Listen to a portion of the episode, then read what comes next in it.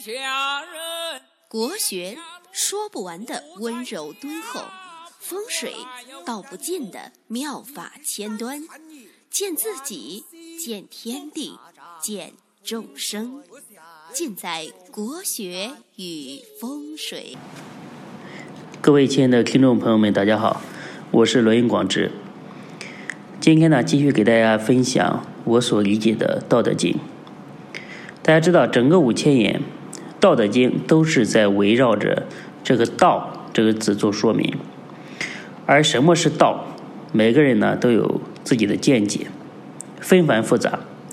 老子呢一咬牙写了五千个字儿，那后世呢一跺脚写了万卷书。可以说，关于《道德经》的注解，关于《道德经》的注释，是汗牛充栋啊。也可以说是乱花渐欲迷人眼。那想理解这个“道”字，我们必须要返本溯源，回到道家最经典的这些典籍当中啊，去寻找它的影子。因为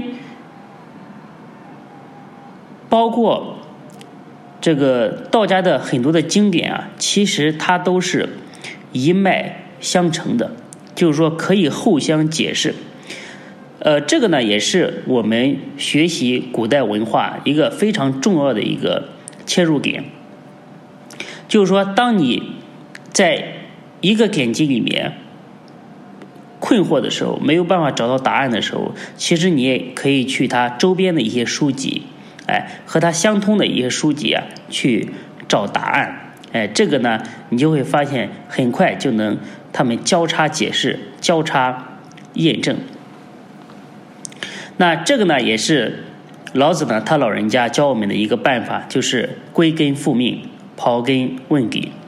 大家一定要明白，凡是牵扯到宗教的概念，总是形而上的。那什么是形而上？形就是外形的形。什么是形而上？说白了一点，这个呢，就是一个概念，就是说你在现实当中可以找到什么是苹果，也可以找到什么是人民币，对吧？但是你在现实当中，你很难拿出来一个道的东西。在道观里面的墙上，你通常可以看到一个大大的“道”字，但是你不能说那个墙它就是道，或者是等同于道，因为哲学概念呢，它全部都是高度概括的，对吧？所以高度概括的东西呢，它也可以。是彼，也可以是此，对吧？然后呢，就像有的人做到很高的这个位置，很高的这个领导岗位的时候，他说话呢，通常也是不是这么具体的，你是怎么理解都可以。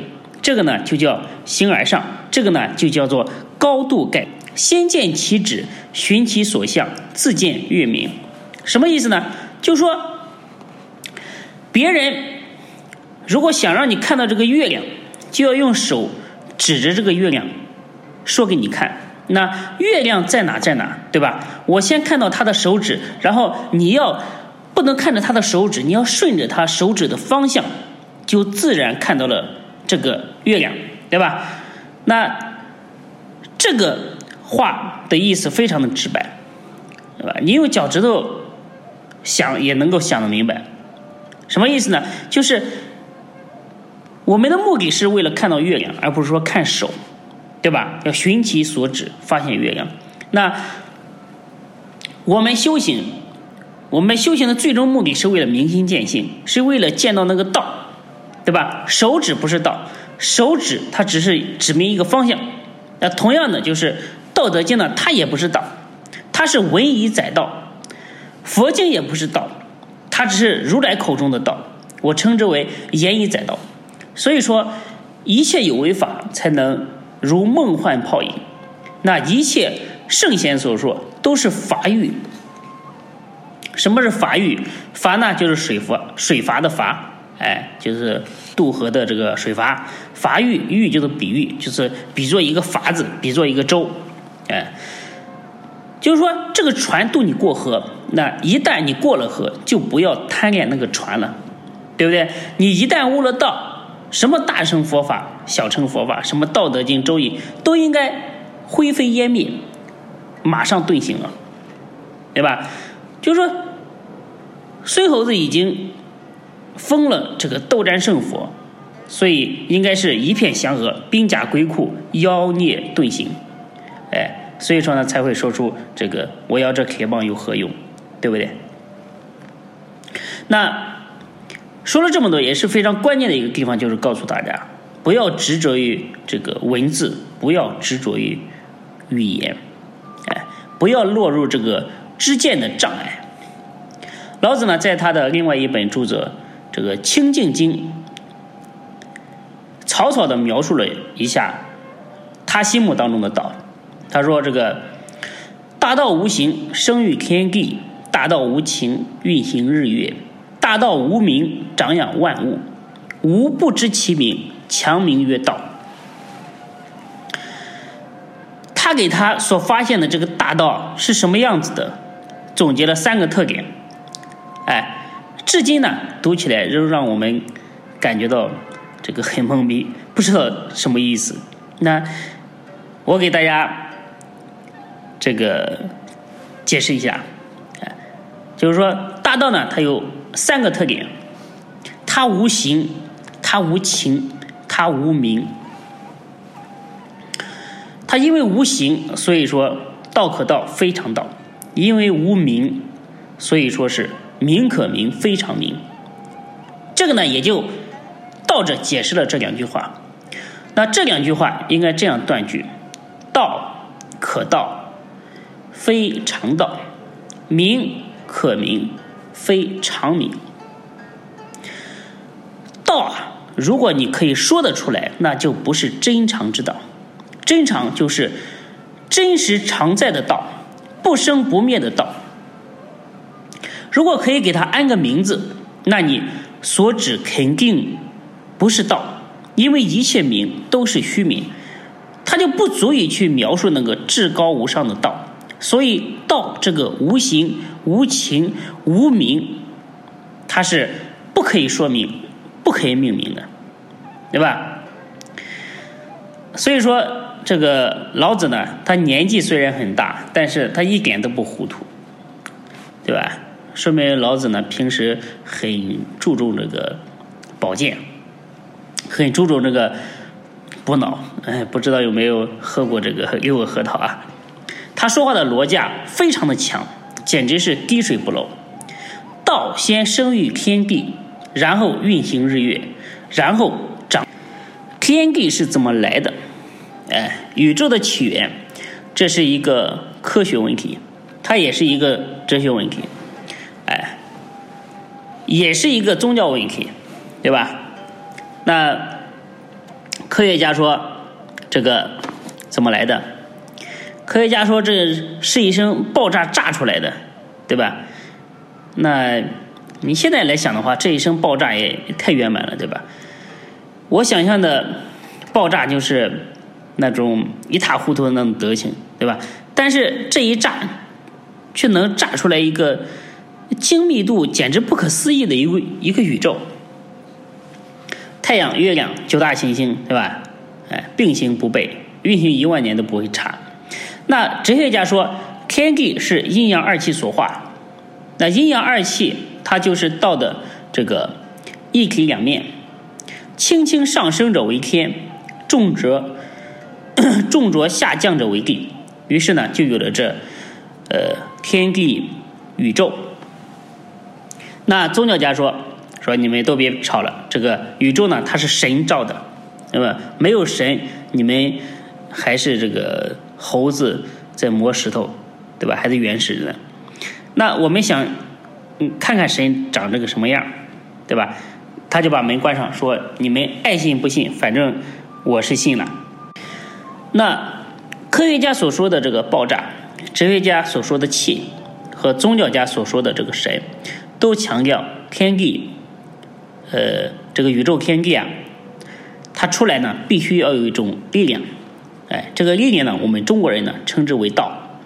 道既然是天下之公道，就不可能说只生育了中国，而不生育外国。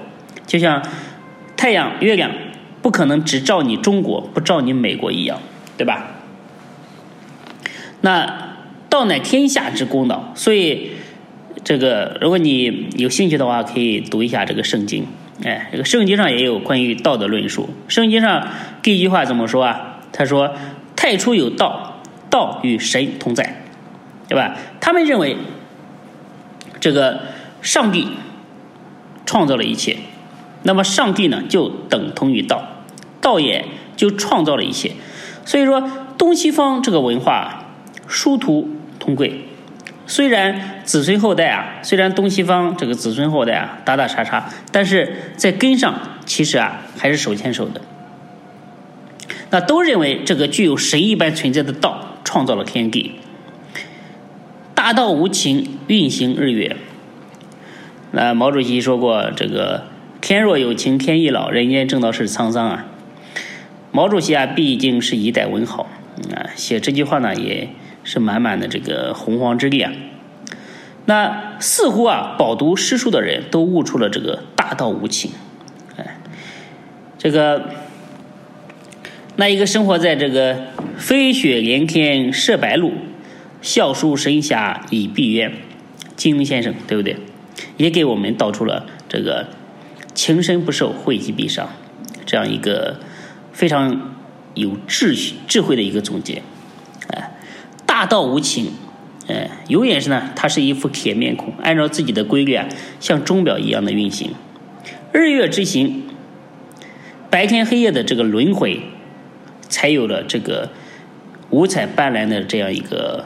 世界，哎，不然的话，你像太阳如果转着说，哎，我累了，我要我要休息一会儿，对吧？你就要把所有的人都烤死了。那大道无名运行，大道无名长养万物。道呢，它是最无私的。我们常说这个厚德载物，对吧？这个花儿熟了，它就要绽放；哎，鸟鸟儿出来了之后，它就要鸣叫。那人成熟了之后啊，就要去这个建功立业，哎，这一切呢都是自然而然的。但是呢，这一切都有道这个非常大的一个力量在推动着。所以说，这个世界上最大的无名英雄就是道，一切呢都依靠着它去生长。最后呢，我们往往还不记得他是谁，对吧？人在道中却不知道道的存在，就像这个鱼在水中却不留意水的存在一样。这就是大道泛兮岂可左右啊！那道的力量呢，遍布四海，充斥着宇宙，只是我们这些百姓啊，日用而不知。每天呢，都在享用它的好处，习惯道的存在。那老子描述完什么是道，最后说了一句非常重要的话。吾不知其名，强名曰道。可以说，也可以读作这个强名曰道。哎，就是我们不知道不知道怎么去称呼它，勉强称呼它是道吧。哎，一个强字，非常的有深意，值得好好的玩味。道可道非常道，名可名非常名。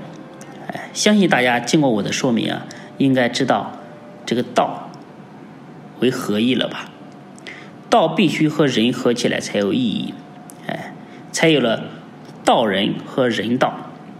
道人是弘扬道法的，人道呢，它是规范社会的。人道就是世间法，道呢，它是具有生命力的，它会不断的去衍生，才有了神道、鬼道、商道、孝道、茶道、香道，哎，各有各种各样的道，但是。再厉害，其实我们每个人也都要感谢这个坤道。坤道的话，它就是我们的母亲，因为人啊都要经过产道，把你生在这个世界上。所以呢，母亲呢，她天然具有道的影子，生育长养，最后卑微到尘土里面。呃，最后呢，还是想给大家分享一个概念，我认为的道。道无法定义，但是今天呢，我就从人生的角度来小小的定义一下什么是道。什么是道？一以贯之谓之道，对吧？道说的再好，和你没有任何现实的关系。但是这个绝对和你有关系。无论你是三百六十行的哪一行，做事做人都要一以贯之，有始有终。如果有了这种态度和精神，你不仅是在你从事的这个行业，你同时呢，也在这个行道，你身上呢就有这个道的影子。如果你一以贯之，那么必定呢，你也会走运，因为道是天地间最大的一个运气。很多人说自己没有走过运，我说你从来没有精神过，从来没有一以贯之过，从来都没有一生玄命过，你凭什么让你走狗屎运，对不对？所以记住，一一就是道，道就是一，因为有了道生一，才有了万物之生。好，今天呢，关于何为道，就给大家讲到这里，我们下期再见。